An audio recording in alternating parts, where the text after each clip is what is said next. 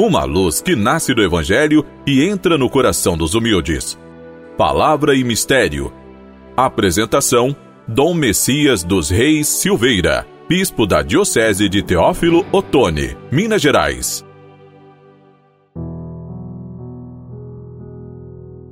Amado irmão, amada irmã, hoje, dia 12 de maio, quinta-feira, o tema do programa é Bem-aventurados os que servem.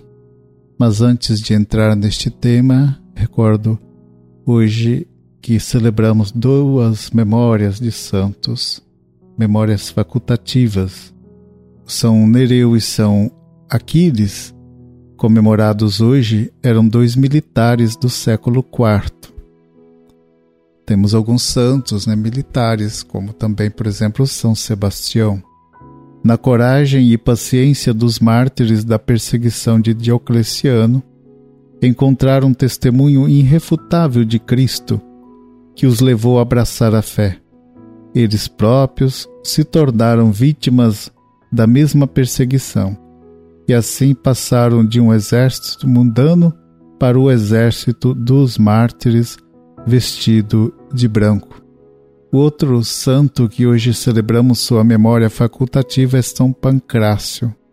São Pancrácio morreu como mártir em Roma no ano 304 e 305, vítima da perseguição do imperador Diocleciano. Foram muitos os mártires e muitas pessoas que realmente cristãs morreram sobre a perseguição de Diocleciano foi sepultado São Pancrácio no cemitério da Via Aurélia, onde o Papa Símaco mandou construir uma, uma basílica em honra desta exímia testemunha de Cristo, objeto de uma veneração especial ali na Itália, Inglaterra, Espanha e França.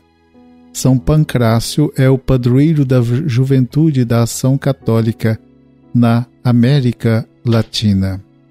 Amigo irmão, amiga irmã, que em comunhão de vida com Jesus possamos encontrar a alegria e a paz na prática do serviço, particularmente orientado aos carentes, aos mais carentes e marginalizados.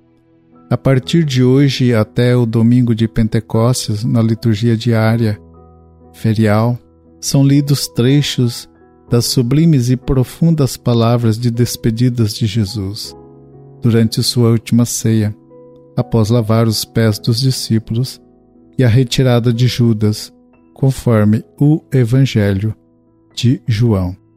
Tendo lavado os pés dos discípulos, Jesus disse-lhes: Dei-vos o exemplo para que, como eu fiz, também vós o façais. No texto de hoje, João capítulo 13, versículos 16 a 20. Em continuação desta fala, Jesus diz: Em verdade, em verdade vos digo, o servo não é maior que o seu senhor, e o enviado não é maior do que aquele que o enviou. Já que sabeis disso, sereis bem-aventurados se o puserdes em prática.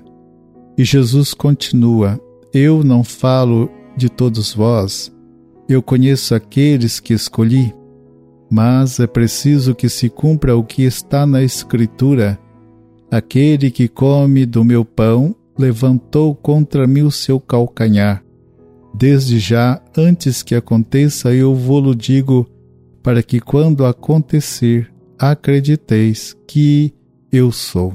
Ao dizer aos discípulos que, assim como ele fez, eles também devem lavar os pés uns dos outros, Jesus expressa que entre eles deve predominar a humildade e o serviço. Em seguida, Jesus proclama a bem-aventurança dos que põem em prática o seu exemplo. É o serviço à vida no amor e na misericórdia testemunhado por Jesus e a ser seguido pelos discípulos. Jesus não quer que apenas saibamos o que ele disse ou fez. Ele quer que coloquemos em prática tudo o que ele nos deixou. Contudo, paira a sombra de uma fatal traição. Ao anunciar a bem-aventurança, Jesus, com uma alusão a Judas, adverte que nem todos o aceitarão.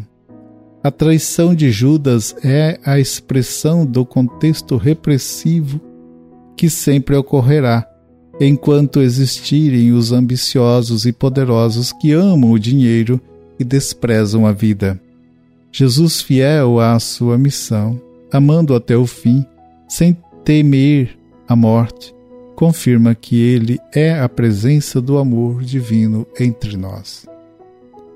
Jesus, presença do amor divino no nosso meio, na nossa vida.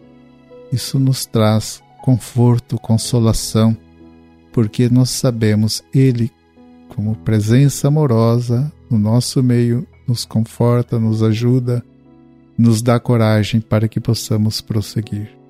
Que as palavras de Jesus e seu exemplo inspirem e orientem nossa ação na construção de um mundo de liberdade, de justiça e de paz. O programa está chegando ao final, amado irmão e irmã, fique com a paz e a bênção do Senhor.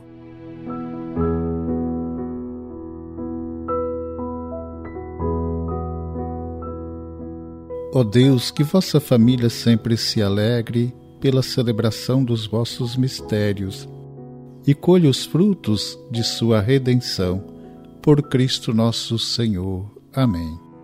Abençoe-vos o Deus Todo-Poderoso, Pai, Filho e Espírito Santo. Amém.